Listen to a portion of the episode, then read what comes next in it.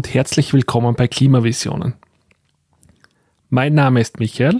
Und mein Name ist Matthias.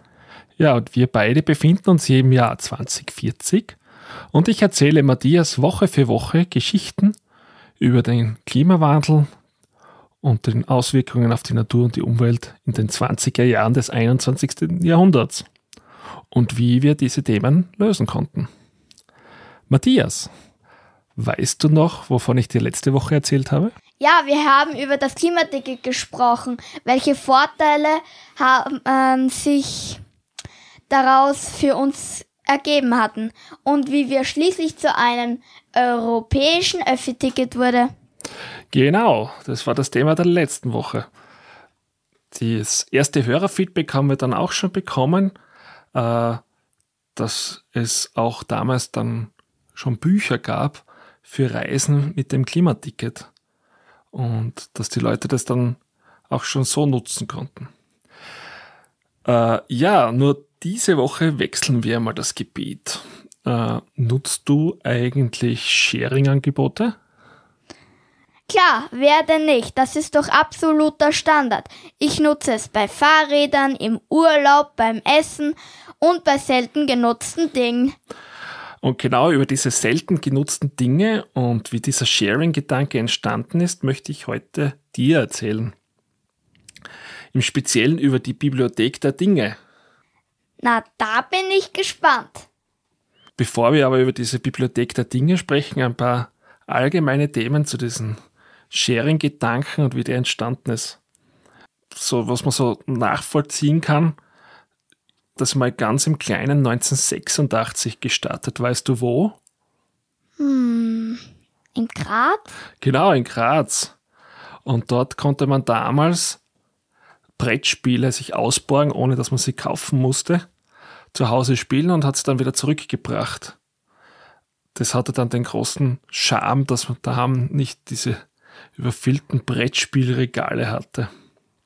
Ja, und dann, so ab 2013, begannen so die ersten privaten Initiativen mit Leihläden. Die waren damals noch angewiesen darauf, dass Personen Hausrat vorbeibrachten, wenn sie zum Beispiel zu Hause entrümpelten, um Platz zu schaffen oder Wohnungen geräumt wurden. Und dort konnte man dann eben für eine Mitgliedschaft in einem Verein, den sie dort gegründet haben, meistens waren das eben so Vereine, Dinge sich borgen.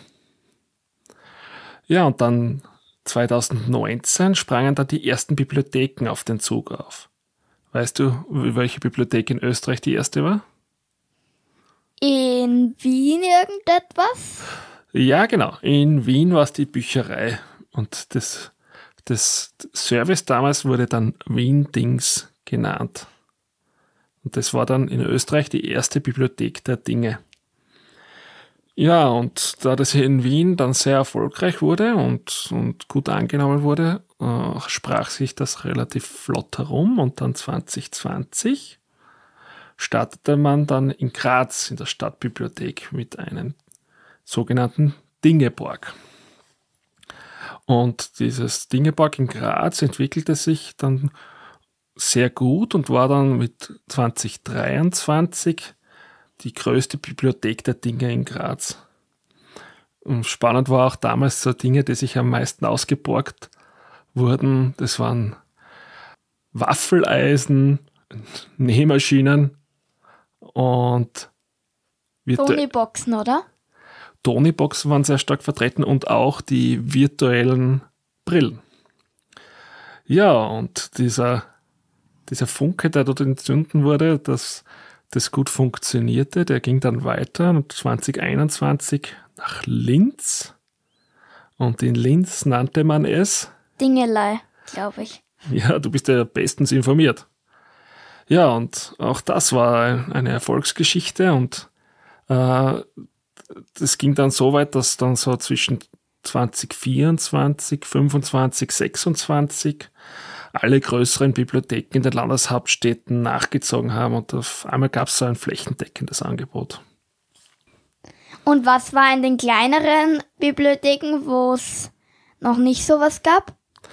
ja, entweder zogen sie nach oder eben in diesen kleineren Städten, wo die Bibliotheken nicht so aufgestellt waren, dass sie den Platz hätten gehabt. Dort wurden dann viele so private Leihläden auch gegründet, die im Hintergrund dann auch einen Verein hatten und wo man dann sich eben dort die Dinge ausbauen konnte.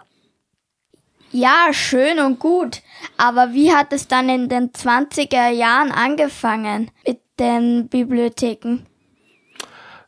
Ja, es hat eigentlich 2020 waren also die Jahre, die sehr stark noch von extremen individualen Konsum geprägt waren. Die Leute lebten damals mehr unter dem Motto, bevor ich es mir ausborge, kaufe ich es mir. Teilweise wurden Sachen gekauft, einfach nur weil der Hersteller jetzt dem Produkt eine neue Farbe gab oder vielleicht äh, eine neue Funktion, die man eigentlich gar nicht benötigte oder äh, es vielleicht um 0,2 Gramm leichter wurde, um es übertrieben auszudrücken.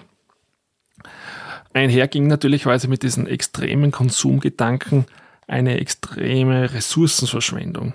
Diese Dinge mussten ja produziert werden, sie mussten transportiert werden, sie mussten gelagert werden und auch zu Hause musste man eigentlich immer Raum schaffen, um diese Produkte zu lagern. Das heißt, man musste sich Kästen kaufen, man, teilweise wurden extra Abstellräume eingerichtet, wo man diese Produkte lagern konnte und dann braucht man sie vielleicht ein, zweimal im Jahr. Auch hat, war das, das so das Denken der Gesellschaft, dass diese Ausborgläden und diese Leihläden eher so Richtung Trödelläden und Flohmärkte gingen und einen sehr muffigen Beigeschmack hätten. Und natürlich waren auch so äh, neue Dinge immer Statussymbole. Es wurde auch immer die neueste Bohrmaschine vielleicht gekauft, obwohl die alte noch funktionierte. Oder es wurde das fünfte Kaffeeservice gekauft, weil man den, vom alten die Farben nicht mehr mochte. Ja, vielleicht auch ein Grund, warum die Leute äh, Dinge nicht gerne ausborgten, war immer auch die Angst, dass man vielleicht ein defektes Gerät erhält und dann bei der Rückgabe den Defekt bezahlen muss. Ja, was war eigentlich oder was ist eigentlich die Idee dahinter, dass man solche selten genutzten Dinge ausborgt? Das ist eine gute Frage. Äh, es gibt mehrere Gründe. Ich zähle mal die drei wichtigsten auf. Der erste und auch der nutzenbringendste ist einmal, man spart selbst Geld. Man muss das Ding oder das Zeug nicht kaufen, man muss es nicht warten, man muss es nicht reparieren, wenn es kaputt werden sollte und man braucht auch zu Hause keinen Lagerraum dafür schaffen. Zweiter Punkt, das ist dann der große Punkt eigentlich für die Natur und die Umwelt. Man schont die Ressourcen. Man kauft jetzt nicht Dinge, nur weil man sie ein, zweimal braucht im Jahr. Man transportiert viel weniger Dinge und dadurch werden auch viel weniger Dinge produziert. Ja. Und das dritte ist eigentlich ein praktischer Grund, das ist einfach zu Hause, man braucht jetzt nicht so viel Stauraum äh, und kann den Wohnraum besser nutzen. Ja, und man kann sich auch eben immer darauf verlassen, dass diese Dinge gewartet werden und dass sie dann funktionieren, wenn ich sie mir ausborge. Und auch wenn man selbst nicht so großer Verdiener ist, und, und Geld sparen muss. Man kann mit relativ wenig Geld teure Dinge ausborgen, die man dann nutzen kann. Erzähl mich noch ein bisschen mehr über den Nutzen. Naja, also man brauchte eigentlich nur diesen Bibliotheksausweis, wenn man jetzt in der Bibliothek der Dinge etwas ausbauen. Den kann man eben für relativ wenig Geld sich im Jahr organisieren. Und mh, mm, wie erkläre dir das am besten? Nehmen wir zum Beispiel, schau, das ist eine gute Idee. Du hast ja bald einmal Geburtstag. Wenn wir deine Kindergeburtstagsparty ausrichten, was hättest du dort gerne? Eine Torte, Geschenke. Ja, ja, das wissen alle. Dass du, genau, wir fangen jetzt mal über die Dinge an, dass du das, das andere gerne hättest, das wissen wir. Also, du sagst, du hättest gerne eine Beleuchtung. Wie oft nutzen wir eine Lichtergirlande zu Hause? Zweimal im Jahr. genau. Also, es macht auch viel mehr Sinn, diese Lichtergelande auszuborgen. Willst du bei deiner Geburtstagsparty dann auch zum Beispiel Musik? Ja. Wäre schon cool, gell? Also bräuchten wir dann noch eine Musicbox und vielleicht ein wenig so DJ-Equipment.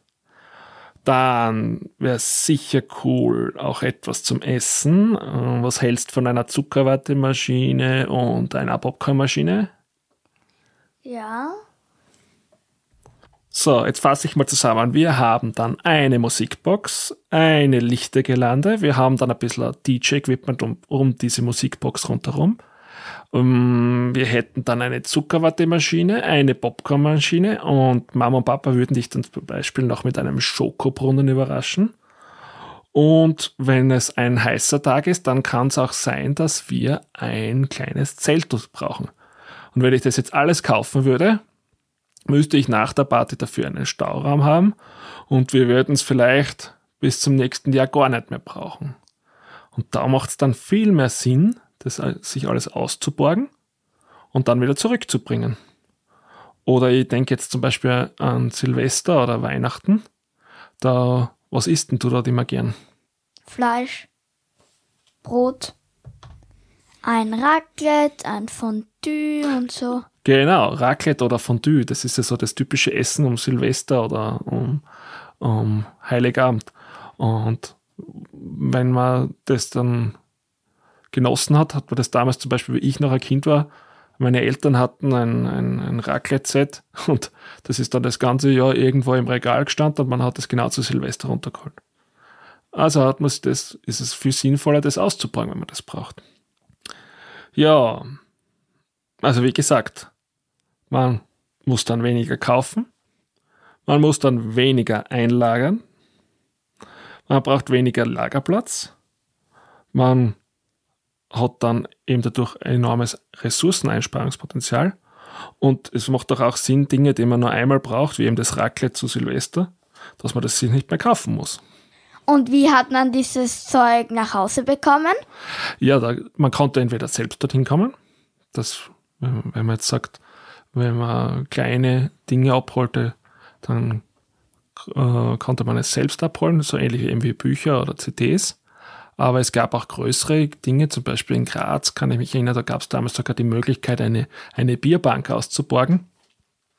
Und dort gab es dann die Möglichkeiten später, dass man das, diese Dinge sich sogar zustellen lassen konnte. Das heißt, wenn man jetzt da selbst kein Auto besaß, was ja dann auch immer mehr in der Stadt der Standard wurde und man es auch nicht mehr mit dem Fahrrad transportieren konnte, gab es die Möglichkeit, dass man es sich klimafreundlich zustellen lassen konnte. Und es wurde dann einen zugestellt, dann hat man es nutzen können und dann hat man das dann auch wieder sich abholen lassen können. Was auch super praktisch war für die, für dich. Oder auch wenn man jetzt ältere Personen hat, die jetzt da schon nicht mehr so leicht in die Bibliothek kommen konnten, konnten die das auch dann online reservieren übers Internet und auch eine Zustellung dazu buchen, was auch einen großen Vorteil hatte. Gut, Matthias, hast du noch Fragen zur Bibliothek der Dinge oder interessiert dich dazu noch irgendetwas? Oder haben wir alles geklärt? Nein, eigentlich nicht. Na gut, dann sage ich, das war jetzt meine kleine Geschichte über das Borgen und Leihen. Und wir lassen es mal für heute wieder gut sein. Wer uns auf unserem Podcast Feedback geben möchte, kann das sehr gerne tun unter der E-Mail-Adresse feedback@klimavisionen.at.